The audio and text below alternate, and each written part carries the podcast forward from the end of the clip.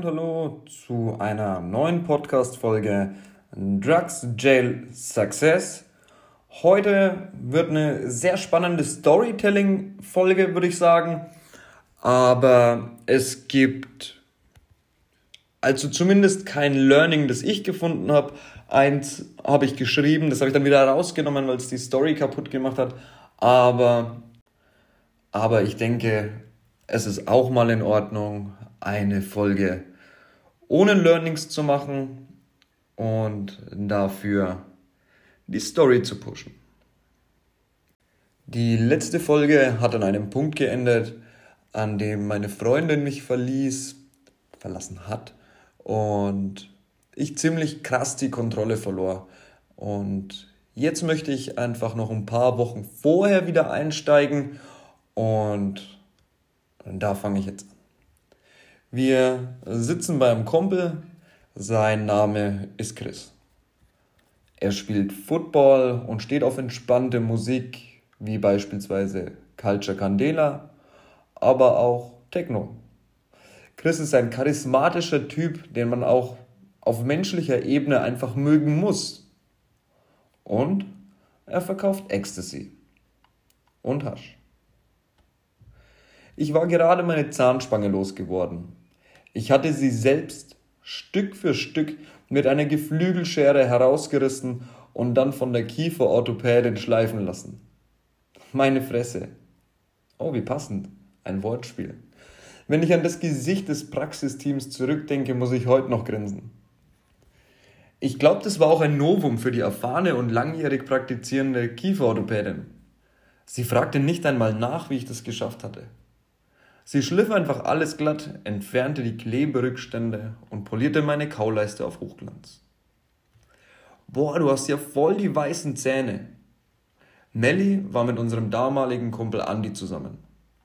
Einem Typen, der mir eigentlich gar nicht so unähnlich war. Aber ein paar Jahre älter und noch ein wenig verrückter vielleicht. Andi war damals schon in Wohnungen und Grundstücke eingebrochen, hatte Sachen und Geld entwendet und war bei jedem Mist dabei. Ich glaube, in seinem Gehirn fehlte im vorderen Bereich jener Bereich, der für das kritische Denken zuständig ist. Naja, zumindestens 95 Prozent wird er gefehlt haben. Ich mochte den damals. Ich wusste ja nicht, dass er uns noch richtig in die Scheiße reiten würde. So saßen wir da zu fünft. Chris, der Dealer und Kumpel, der Andi, von dem ich gerade erzählt habe, seine Freundin Melli, meine heutige Frau Andrea, meine damalige Freundin, die mich in wenigen Wochen wieder verlassen würde und meine Wenigkeit natürlich. Und wir alle betrachteten eine unserer Handflächen neugierig. Naja, eigentlich nicht direkt die Handfläche, sondern die kleine, weiße, leicht bröckelnde, schlecht gepresste Tablette mit dem darauf gepressten Rolex-Logo. Kommt rein damit, macht richtig Spaß, ist auch gar nicht schlimm, kann nichts passieren. Chris Worte besänftigten schon die Unsicherheit, das flaue Gefühl in unseren Mägen. Ich kann eigentlich nur für mich sprechen. Ich hatte ein flaues Gefühl im Magen. Ein Unwohlsein, und ich denke, den anderen ging es genauso. Es war für uns das erste Mal was anderes als Kiffen, wenn man von dem Ritalin-Konsum absieht. Wir standen an einer Schwelle und wir zögerten.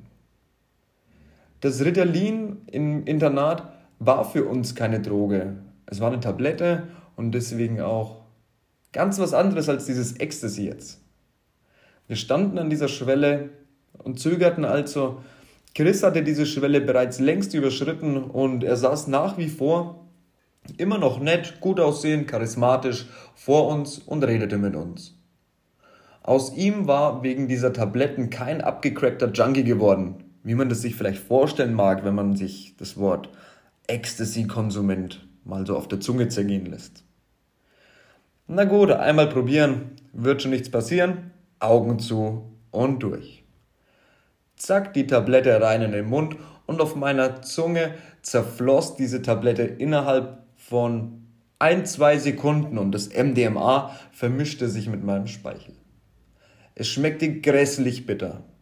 So, dass es mir den Mund zusammenzog und ich erst schlucken konnte, nachdem ich diesen Geschmack mit einem großen Schluck Punika zumindest teilweise neutralisiert hatte. Wüsste ich es nicht besser, würde ich behaupten, dass das Teil, Teil ist ein Szenebegriff für Ecstasy, falls du es nicht weißt, sofort anfing seine Wirkung zu entfalten. Heute bin ich mir sicher, ich war nur so dermaßen vollgepumpt mit Adrenalin aus Angst vor der Wirkung, dass es sich einfach nur so anfühlte. Anders kann es nicht sein. MDMA wirkt bei oraler Einnahme nach 20 bis 30 Minuten. Also kann auch nur das der Grund dafür gewesen sein, dass ich die Wirkung nicht so richtig spürte. An den Teilen lag es auf jeden Fall nicht. Das kann ich aufgrund der nachfolgenden Sessions mit Sicherheit sagen. Was nun? Ganz klar. Einfach noch eins reinklatschen, Puniger trinken, hinsetzen, eine Bon rauchen und quatschen. Wenn ich schon ausprobiere, will ich es auch spüren, dachte ich mir. Chris gab mir die zweite Tablette, ohne zu maulen, aber er fragte zumindest nach, ob ich mir sicher wäre. Der Andi tat's mir nach, wenn ich mich richtig erinnere, und nahm auch eine zweite, die beiden Mädels erstmal nicht. Wir unterhielten uns weiter und hörten ein paar Minuten Musik, es kam mir vor wie Minuten, wahrscheinlich war es schon eine halbe Stunde, rauchten einen Joint, dann den nächsten, wieder einen Bong und redeten miteinander. Und ohne zu merken, dass unsere Gespräche auf einmal immer mehr Tiefgang bekamen, redeten wir und redeten wir. Über Gefühle, Erinnerungen und wir wurden ruhiger. Komisch, oder? Hättest du das erwartet? Kann ich dazu auch mal was sagen? Würde es dich stören, wenn ich? Entschuldigung, könntest du mal, statt hey, ich mache jetzt und gib mal. Auffällig, rückblickend. Der gesprächsbedingte Augenkontakt hätte enorm große Pupillen bei jedem von uns offenbart. Hätte man darauf geachtet. Haben wir aber nicht. Also zumindest mir fiel es nicht auf. Was mir aber auffiel, war das Kribbeln. Die Musik löste Gänsehaut bei mir aus. Die Klänge des Beats kamen direkt in meinem Herzen an, in meinem Bauch an und ja, lachruhig, aber am extremsten war das Kribbeln an meinen Eiern. Ich bemerkte, dass meine Bauchmuskulatur dauerhaft unter Spannung war und ein angenehmer Druck in meiner Brust war, also nicht auf meiner Brust lastete, sondern von innen nach außen drückte.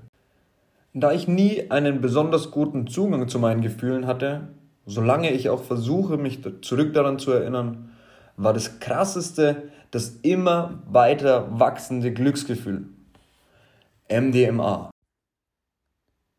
Der Wirkstoff wirkt im Gehirn an den Synapsen, erhöht die Serotoninausschüttung und verhindert die Rückaufnahme zu großen Teilen. Es kommt sozusagen zu einem Stau. Einem Stau an Glücksgefühlen und einem Rausch auch an Adrenalin. Das Langzeitgedächtnis arbeitet wider jede Erwartung bei den meisten Menschen auf Ecstasy nachweislich tatsächlich besser als im Normalzustand, was den Bedarf in uns weckte, über emotionale und prägende Erlebnisse und Ereignisse aus der Vergangenheit zu sprechen. Jeder wollte sich mitteilen. Und genau das taten wir auch. Tagelang. Ecstasy macht dich wach. Richtig wach. Drei, vier Tage sind gar kein Problem mit genug Tabletten. In der Drogerie, im Lottoladen, überall schauten uns die Leute an. Vielleicht verhielten wir uns auch ein wenig seltsam. Wer weiß das schon? Mein erster Ecstasy-Konsum endete nach zwei durchgemachten Nächten viel Schweiß, viel gesprochenen Worten und sechs weißen Rolex. Zwischenzeitlich wechselten wir die Location, saßen bei mir, bei Andy, beschwafelten die anderen Leute und kassierten wegen unserer weit aufgerissenen Augen und den verkrampften Kiefermuskeln ein paar sehr seltsame Blicke in der Fußgängerzone. Und im Bus und im Dorf im Getränkemarkt, überall, eben wo wir auftauchten. Wir benahmen uns auch, als würde uns die Welt gehören. In dieser Zeit prägte meine Frau, zum besseren Verständnis erwähne ich es wieder, meine damalige Freundin, den Begriff Käseglocke mit ihrer besten Freundin Kaya. Ich finde den Begriff total passend, weil es sich anfühlt, als wäre eine Kuppel über dir, die dich vom Rest der Welt abschirmt. Und eben jene, die du in deine Käseglocke mit hineinlässt. Kurze thematische Unterbrechung. Ich habe gerade speziell diesen Tag bei meiner Frau angesprochen. Also jetzt gerade eben, als wir mit unserem kleinen Welpengassi waren. Sie erinnert sich spontan gar nicht dran. Ich finde es total interessant, wie unser Gehirn funktioniert. Wie leicht wir vergessen und wie leicht wir uns von ihm täuschen lassen. Na komm, ein kleines Learning geht vielleicht doch. Verlass dich nicht immer auf dein Gehirn und die Gedanken, die es produziert. Es sind Gedanken, nicht mehr. Ob sie der Realität entsprechen oder nicht, hat damit faktisch erst einmal überhaupt gar nichts zu tun. Hinterfrage deine Gedanken, bau dir eine Kontrollinstanz. Zurück zur Käseglocke. Dort gelten keine gesellschaftlichen Normen und es gibt keinen kniggemäßigen Verhaltenskodex. Es ist alles egal, was nicht direkt mit dir in Verbindung steht. Du blendest sie alle aus. Wenn du ihre verurteilenden Blicke wahrnimmst, dann sind sie dir egal. Aber sowas von.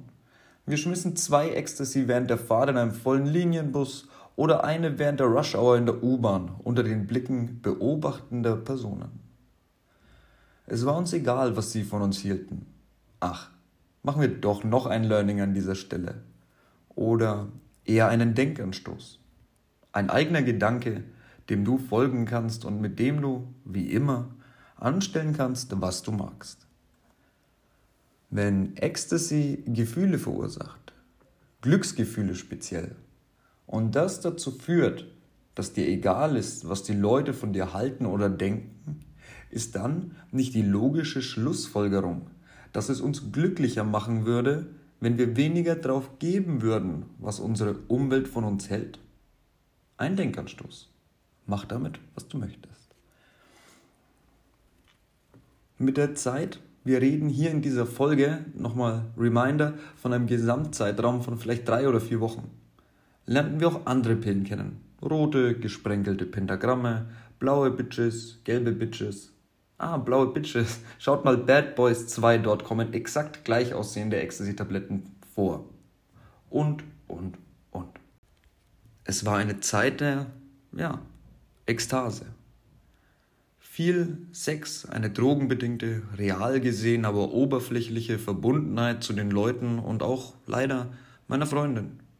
Wir erzählten uns alles, redeten über viel, doch vergaßen, ich glaube aufgrund der Menge angesprochenen Worten, vieles davon, vorerst zumindest. Bis zu dieser Zeit hatte ich regelmäßig Kontakt zu meinem besten Freund Basti, den ich schon erwähnt habe, und auch währenddessen übernachtete er noch mit Andrea bei mir, also bei meiner Mom, und wir versuchten die Zeit des Chillens am Wochenende für uns zu erhalten. Eine Zeit, die ich gerne heute noch zumindest für ein, zwei Wochenenden mal wieder herstellen würde. Eine Zeit, an die ich so gern zurückdenke, ist es zumindest. Also, wie soll ich sagen, einfach dieses Gefühl, wieder haben. Gar nicht rauchen, also gar nicht kiffen oder so, einfach dieses Feeling wieder haben.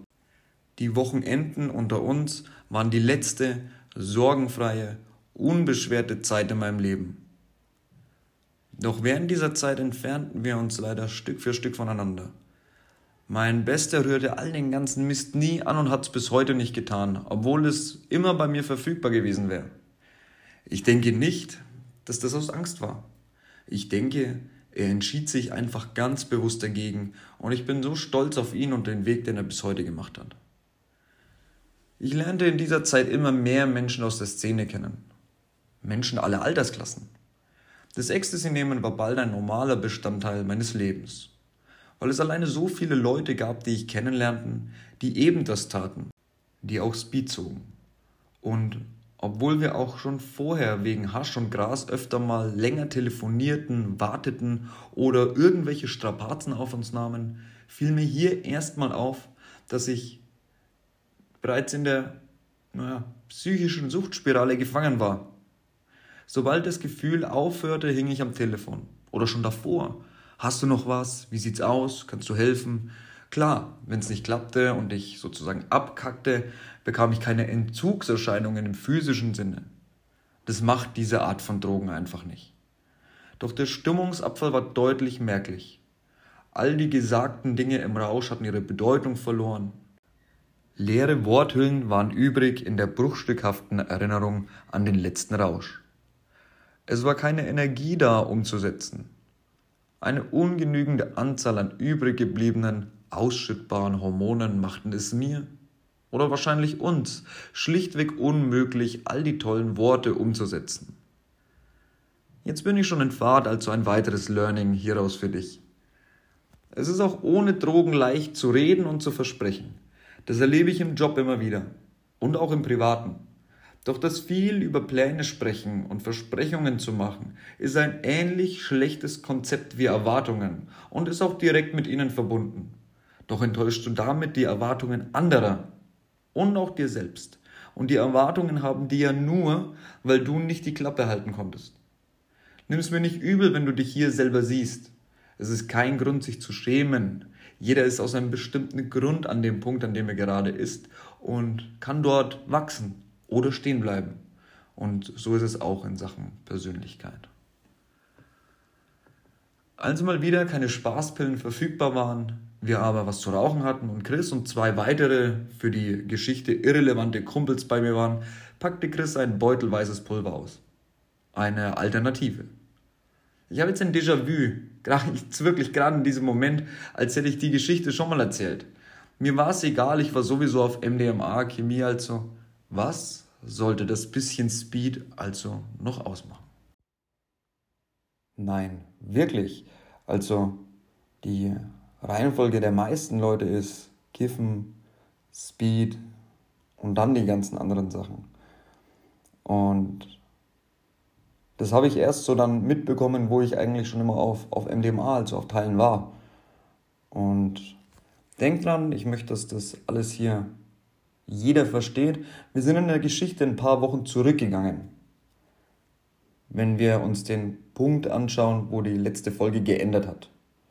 Ich habe gesagt, da hat mich dann nichts mehr gehalten und das sind noch ein paar Wochen jetzt hier davor, wo ich einfach noch ein bisschen mehr drauf eingehen möchte, wo auch interessante Sachen passiert sind und ich ging da sogar ab und zu noch zur Schule, halt immer ohne irgendwas und halt auch bloß zum Spaß, also ich hatte gar nicht vor, noch auf den M-Zweig zu gehen, aber zu der Zeit halt früh um 8, wenn du sowieso drauf bist und wach bist und was machen willst, ähm, hat ja auch keiner Zeit. Und die, die Andrea, die hat versucht, einen positiven Einfluss auf mich zu haben, ja, gerne in die Schule. Und sie wusste ja nicht, dass ich da halt auch nur, nur Scheiße mache. Ähm, beispielsweise wollte ich meinem Lehrer mal zwei, zwei Teile in seine beschissene Cassis-Schorle werfen. Einfach aus Rache, weil er mich halt in die erste Reihe gesetzt hat. Schon mies eigentlich, oder? Klar, ich habe es nicht umgesetzt, aber ich war schon arschig drauf. Dennoch hat die Andrea mich da geerdet irgendwie so ein bisschen. Ja, ich wollte bei ihr sein und das war ja die einzige Person, die ich wirklich so hatte. Ja, also ich war mir da auch nicht bewusst, was ich meinem besten Freund bedeute. Mit meiner Mutter habe ich nur gestritten, also wirklich die ganze Zeit nur. Meinem Vater ist aufgefallen, dass ich ihn beklaut habe. Ähm, er wollte dann auch nicht mehr, dass wir zu ihm kommen am Wochenende. Meine Oma habe ich beklaut, ja, sie, sie wollte dann auch Distanz, also ich hatte auch so ein schlechtes Gewissen halt, weil die liebe ich über alles, also ich liebe ja alle über alles, aber da hatte ich schon ein schlechtes Gewissen auch ähm, und sie war halt so die Person, die gesagt hat, hey, äh, komm zur Schule, lass uns was machen, die mich einfach da aufgebaut hat. Ich hätte zwar natürlich jederzeit auf meine Familie zugehen können, hätte aufhören können mit dem ganzen Scheiß, aber ich wollte das nicht. Ich wollte es einfach nicht. Und so war das, bevor es richtig, richtig abging. Bleib dran, bis zum nächsten Mal, dein Lieblingscoach Marcel.